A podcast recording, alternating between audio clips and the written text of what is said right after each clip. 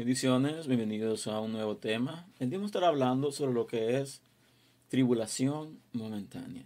Estoy tomando como base lo que es el libro de 2 de Corintios capítulo 4, versículos del 17 al 18, en lo cual nos habla sobre lo que es lo difícil que es pasar por tribulaciones, lo difícil que es pasar por momentos de crisis, momentos donde sentimos de que todas nuestras esperanzas se desechan, se deshacen, se desvanecen.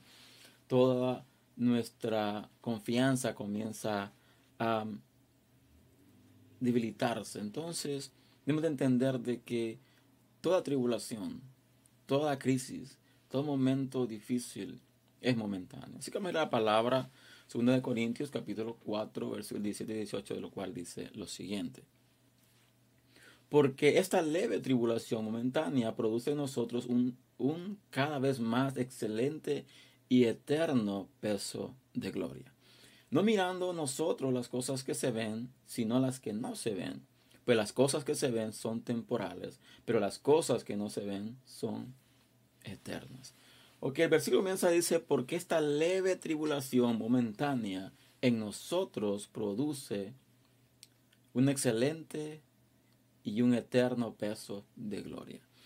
Algo que me recuerda y me lleva a la palabra es cuando eh, Lázaro está muerto. De Lázaro muere, Lázaro cae enfermo y muere. Dice la palabra que Jesús estaba predicando el Evangelio a una distancia moderada, no, no tan lejana de donde vivía Lázaro. Entonces dice la palabra de que llegan a decirle a Jesús de que Lázaro está enfermo y que Lázaro está a punto de morir de que vaya y que haga algo por él. Entonces la palabra de que sus discípulos comenzaron a preguntarle y decirle, ok, ¿cuándo vamos a ir? ¿Cuándo vamos a ir donde Lázaro? Y dice la palabra que Jesús estaba tranquilo, estaba, no se sentía angustiado por ello. Pero una de las cosas que dijo esto es para que Dios se glorifique, porque dice, Él no, él no está muerto, sino dice que Él duerme.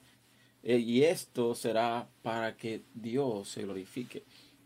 Entonces vemos de que hay cosas, hay situaciones en nuestra vida que pasamos.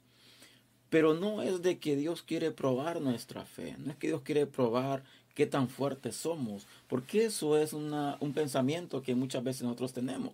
Yo creo que decimos, oh, Dios está probando mi fe, Dios está probando qué tan fuerte soy, Dios está probando qué tanto confío en Él.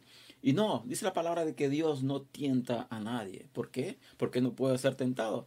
Entonces vemos de que hay tribulaciones que pasamos, que son momentáneas, pero estas tribulaciones son utilizadas por Dios para manifestarse en nuestra vida, para manifestar su poder, para que nosotros vengamos a dar testimonio del poder que Él tiene, del poder que Él posee, de lo extraordinario que Él es, y que para Él no hay cosas imposibles, no hay nada imposible para Él, porque lo que para nosotros no es posible, para él sí es posible. Entonces vemos de que dice de que no debemos mirar las cosas que se ven, sino las que no se ven, porque dice, porque las cosas que se ven son temporales, pero las que no se ven son eternas.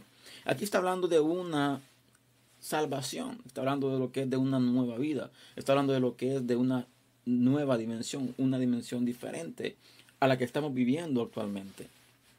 Entonces la palabra está diciendo de que vamos a pasar por crisis, vamos a pasar por momentos de angustia, vamos por momentos difíciles, pero al final no tenemos que poner nuestra mirada en esa angustia, nuestra mirada en esa crisis, no tenemos que poner nuestra mirada en lo que no se ve. ¿Y qué es lo que no se ve?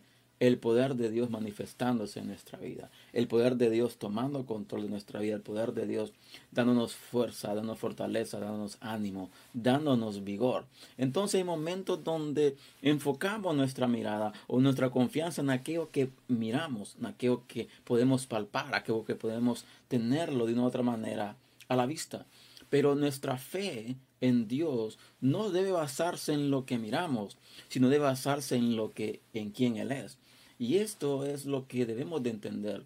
Todo creyente debe entender lo siguiente. De que Dios permite que pasemos por circunstancias, permite que pasemos por desiertos. ¿Para qué? Para Él glorificarse en nuestra vida, para que la gente a nuestro alrededor entienda y comprenda y pueda ver de que el Dios en el cual creemos es un Dios de poder, un Dios que puede manifestarse en las cosas ordinarias, un Dios que se puede glorificar en las cosas donde nadie puede esperar nada. Por eso vemos en ocasiones donde personas eh, pasan por diversas tribulaciones, pero cuando llega el momento donde decimos nada puede hacer que esta situación cambie, nada puede lograr que esta situación cambie, y es ahí donde Dios se manifiesta, cuando nosotros comenzamos a ver y a percibir de que humanamente hablando, nada puede cambiar eso, pero con el poder de Dios, eso que para nosotros humanamente es imposible, Dios se manifiesta y comienza a cambiar todas las cosas, comienza a cambiar todo nuestro el lamento en baile, nuestra tristeza en alegría, comienza a cambiar las cosas. Y ese es el Dios en cual creemos. Un Dios de que se manifiesta en los momentos de crisis. Y muchas veces creemos de que Dios no llega a tiempo. Muchas veces creemos de que Dios se ha olvidado de nosotros. ¿Por qué? Porque pedimos señales, pedimos salir de la crisis, pedimos salir de tribulaciones y no salimos. Vemos de que la noche cada vez está más oscura, vemos donde las posibilidades comienzan a disminuirse y es ahí donde Dios comienza a manifestarse. Y eso es lo que debemos de entender, creemos que todos pasamos por diversas crisis y situaciones, tribulaciones. ¿Para qué? Para que el poder de Dios se manifieste en nosotros.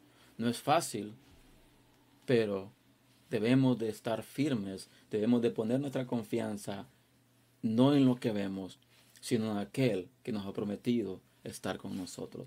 Así que sigamos adelante, sigamos perseverando, no nos desanimemos, aunque vengan diversas situaciones muy fuertes, debemos recordar de que Dios ha prometido estar con nosotros y Él va a estar ahí. Así que este es el tema del día de hoy. Espero en el Señor que sea bendición. Te invito a que lo compartas. Te invito a que suscribas al canal si no lo has hecho en el próximo fin de semana con un tema nuevo. Así que les bendiga, Dios les guarde y nos vemos hasta la próxima.